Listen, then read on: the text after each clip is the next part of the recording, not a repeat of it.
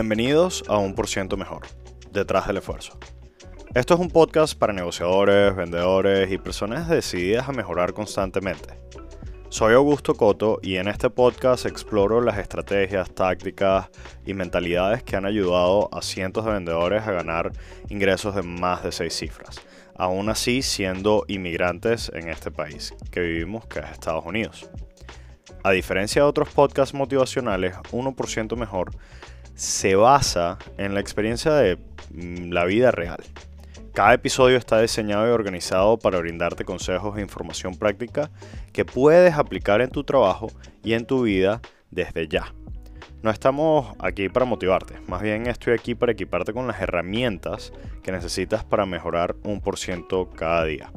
Y créeme que esa mejora de un por ciento cada día se va acumulando y en menos de un año ya eres otra persona. Así que si estás listo para hacer un cambio súper importante en tu vida que requiere mucha constancia, entra a este canal todos los días y vas a ver un nuevo episodio.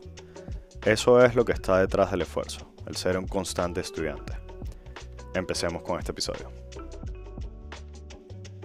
En este episodio de hoy vamos a hablar de lo que es jardineros versus arquitectos. Es un concepto de ventas y antes de empezar eh, lo, que quería decir es que esto es un concepto interesante que, me di cuenta el otro día. Eh, la diferencia entre jardineros y arquitectos. La idea es que algunas personas pueden improvisar un pitch de ventas completo o una historia en cuestión de segundos mientras que otras requieren de una planificación súper detallada de antemano.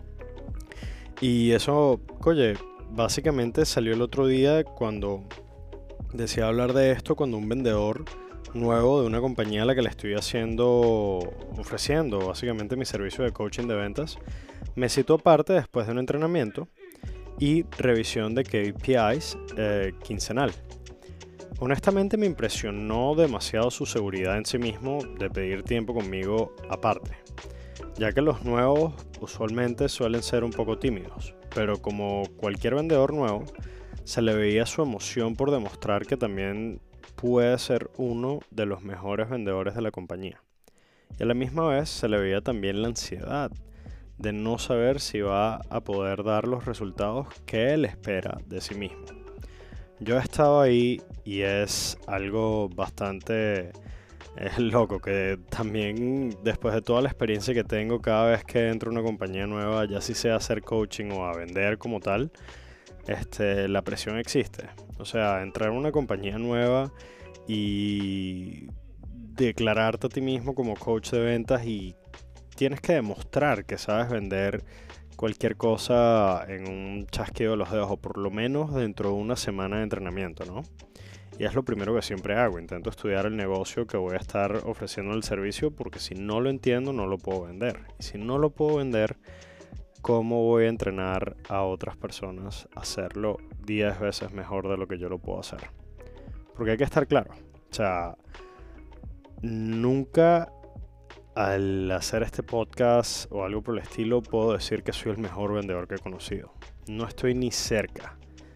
Este, he conocido vendedores que empezaron siendo, eh, digamos, de que vendían menos que yo y tenían muchísimas más experiencia que yo. Y después de mis entrenamientos, coye, pasaron a vender 50 clientes mensuales. O sea, subieron de 10, que ya era un record breaking number a 50 clientes mensuales, como es el, el caso de una, una mujer que yo admiro muchísimo, que tuve el placer de trabajar con ella por muchos años y, hoy en día es socia mía. Este, bueno, el otro día este vendedor que me pidió aparte después de hacer un review quincenal, este, la pregunta que me hizo fue bastante clave y me dejó pensando mucho tiempo después de terminar nuestra charla. Me preguntó, ¿qué tengo que hacer para ser tan buen vendedor como Chris? Que nunca ha bajado de la posición del mejor de la compañía, desde hace un año. Y me quedé como que, bueno, eso es una excelente pregunta. O sea, este, mi respuesta fue bastante simple. Chris lleva ya dos años entrenando conmigo. Es una cuestión de constancia. Esta misma constancia es lo que le permitió tener el carro de lujo que tiene y la casa que tiene. Y no es una cuestión que logró de un día para otro, o sea, Chris no empezó en el tope, ¿no? Pero luego me interrumpió y me preguntó, ¿y qué tengo que hacer para ser como Jacob? Que este es su primer trabajo en su vida, lleva seis meses trabajando contigo y está rompiendo récords. Cada vez que habla tiene una historia increíble y algo que contar sobre su último cliente. Este es un chamito, este Jacob del que él está hablando, o sea, es una persona muy muy joven. Pero me dejó pensando, y es verdad, o sea, Chris sin duda es el mejor, pero recuerdo que al principio era el peor de todos. Inclusive lo quería votar su jefe, la persona que me contrató para, para ayudarlo. Y Jacob, por otra parte, es alguien relativamente nuevo, solamente lleva 6 meses y teniendo solo 19 años de edad, ya es uno de los mejores y tiene un gran futuro por delante. Este, mi respuesta, yo sé que para este vendedor que me estaba preguntando esto fue un poquito em, fastidiosa o, como que una mala respuesta, pero para eso hice este episodio para poder contestar esa pregunta mejor, porque me dejó pensando y es algo que yo sabía desde antes, pero quería ponerlo en palabras para compartirlo a todos, ¿no? Mi respuesta fue básicamente, algunos nacieron con talento, otros aprendemos a ser talentosos. Y para eso es que estoy yo aquí, para hacerte la estructura y, que puedas vender de manera sistemática, que sea una ciencia y no que sea algo de que tengas que haber nacido con este talento, ¿no? Todos hemos encontrado estas personas que pueden vender, esto es lo que, lo que en realidad quería decirle a esta persona, ¿no? este nuevo vendedor de la compañía. Todos hemos encontrado personas que pueden vender cualquier cosa a, cualquier, a cualquiera y aparentemente con facilidad, pues. O sea, esas personas que le pueden vender un hielo a un esquimal. Y esos son los Jacobs, pues. O sea, básicamente son como jardineros en el mundo de ventas. La estructura no la entienden. O sea, no entienden paso 1 a 5 y 6. Pero naturalmente la dominan. O sea, tienen una capacidad de mantener el control y la atención de las personas y entran en una, batalla de control de marco y la ganan rápido. Y además de eso pueden improvisar una historia que no tienen ni idea de lo que están hablando, pero la historia es tan cautivante e interesante que con su talento natural para contar historias y cautivadoras, eh, contar historias cautivadoras que pueden ¿cómo lo explico? Pueden persuadir incluso al oyente más escéptico. Pero no todos son jardineros naturales. O sea, y los llaman jardineros porque tienen la capacidad de plantar una semilla, y a medida de que esa mata va creciendo, o sea, que las ideas del cliente van eh, creciendo, ellos tienen la habilidad de saber dónde cortar la historia para que la mata vaya creciendo hacia donde ellos quieren, pues. O sea, y a medida de que van sucediendo cosas y les hacen preguntas, siguen improvisando y no, no es que están buscando crear una, una flor perfecta, por decirlo así, un jardín perfecto, sino que están creando organización en el desastre a medida de que lo van haciendo, ¿no? Pero para aquellos que no tienen un talento natural, que ese es mi caso específico y la mayoría de las personas que yo entreno no tienen este talento natural para las ventas, eh, yo los considero otro tipo de vendedor. Los llamo los arquitectos. Estas son las personas que requieren de planificación y preparación para crear un discurso de ventas cautivador. Puede que no sean tan rápidos como los jardineros en aprender todo, pero tienen la capacidad de crear un argumento bien estructurado y persuasivo que puede ganarse incluso al cliente más difícil. Entonces, ¿cuál es mejor? ¿El jardinero o el arquitecto? Bueno, la verdad para mí es que ambos tienen sus ventajas y desventajas. Me encanta trabajar con ambos, simplemente es una cuestión de experiencia el saber manejar cada uno de ellos. El jardinero puede improvisar un discurso sobre la marcha, pero puede tener problemas de consistencia. También le puede resultar difícil para ellos replicar su éxito con diferentes clientes de audiencia. O sea, les pongo un ejemplo. Un jardinero, o sea, un vendedor estilo jardinero de que todo lo hace en base a emoción, improvisación y todo ese tipo de cosas. A veces, oye, durmió, durmió mal en la noche y se levantó y va a todas sus ventas y, es un desastre. O sea, no tiene la capacidad de crear eh, la misma historia que, que necesita esa emoción o el sentirse bien consigo mismo y entonces no puede vender de la noche a la mañana. Y pasa dos semanas así y tengo que interceder yo, ver qué es lo que está sucediendo, que normalmente siempre es lo mismo, es que se levantó con el pie izquierdo un día y, como no tiene una estructura y no la ha aprendido y no se la ha enseñado, este, no tiene la capacidad de regresar a estos primeros cinco episodios que cree, que, es la base de todo, para, para poder mantener por lo menos de que si no te sientes bien, por lo menos tener una base donde no es que no vas a vender nada, sino que vas a vender un estándar que está sobre la excelencia de, cualquier otra compañía comparándolo que no tiene un estándar, ¿no? Entonces, para, eh, o sea, aquí, por otro lado, está el arquitecto, puede planificar un discurso en detalle, pero puede tener problemas de flexibilidad y adaptabilidad. ¿ok? O sea, ¿a qué me refiero con esto? Que al principio, 100% seguro, van a sonar súper robóticos. Y es una cuestión de que hay que practicar con ellos el roleplay, o sea, el, hacer como si estuviesen enfrente de una venta una y otra vez hasta que se sienta natural lo que están diciendo. Tienes que poner un jardinero enfrente de un arquitecto y ponerlos a aprender el uno del otro. Eso siempre me ha funcionado demasiado bien. Al arquitecto le digo, mira, muévete como él, actúa como él, sonríe como él.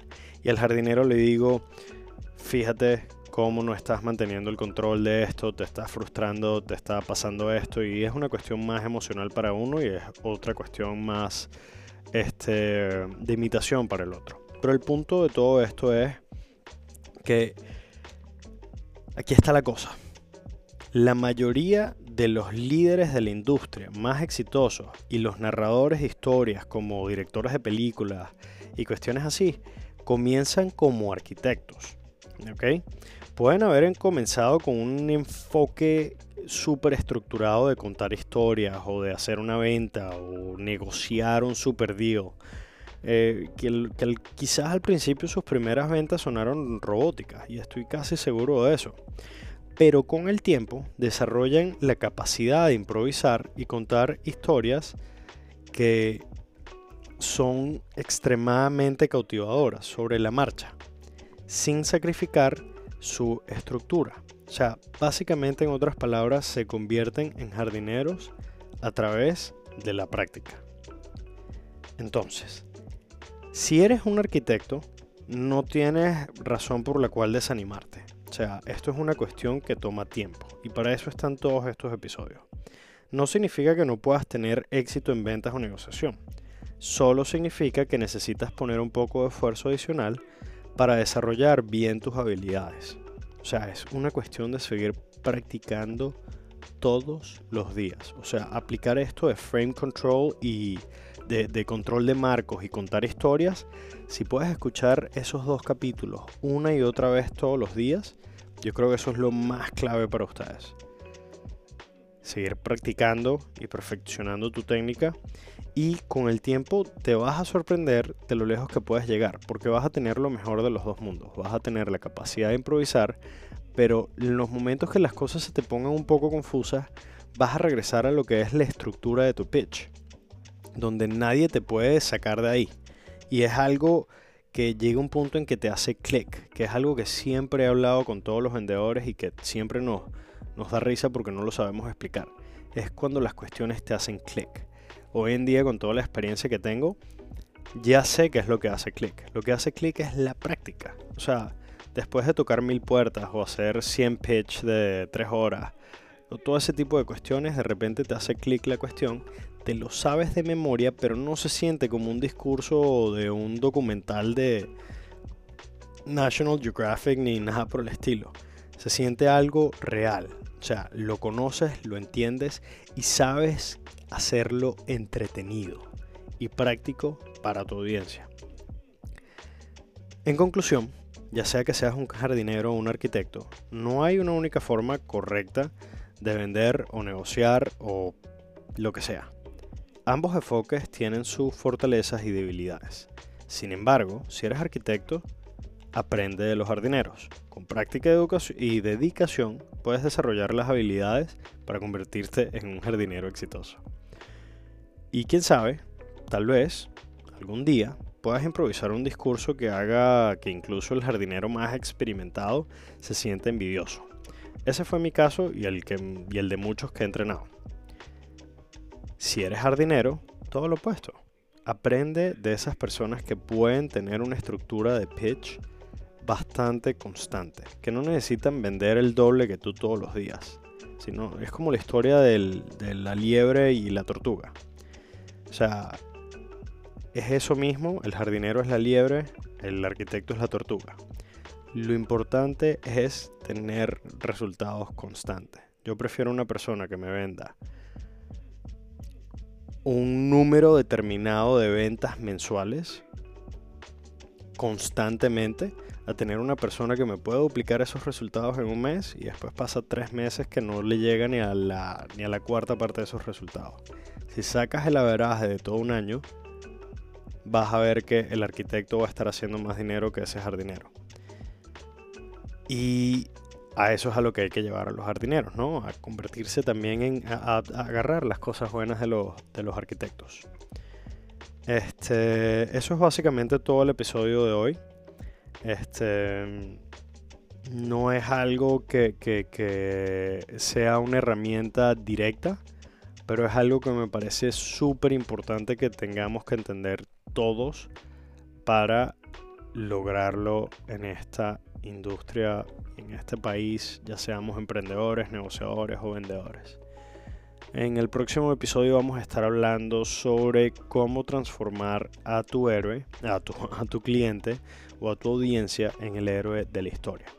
Y todo ese, futuro, ese episodio que va a salir mañana está basado en un libro que se llama Building a Story Brand este, y es algo que he empezado a implementar demasiado para todos los vendedores. Transformar al cliente en el héroe.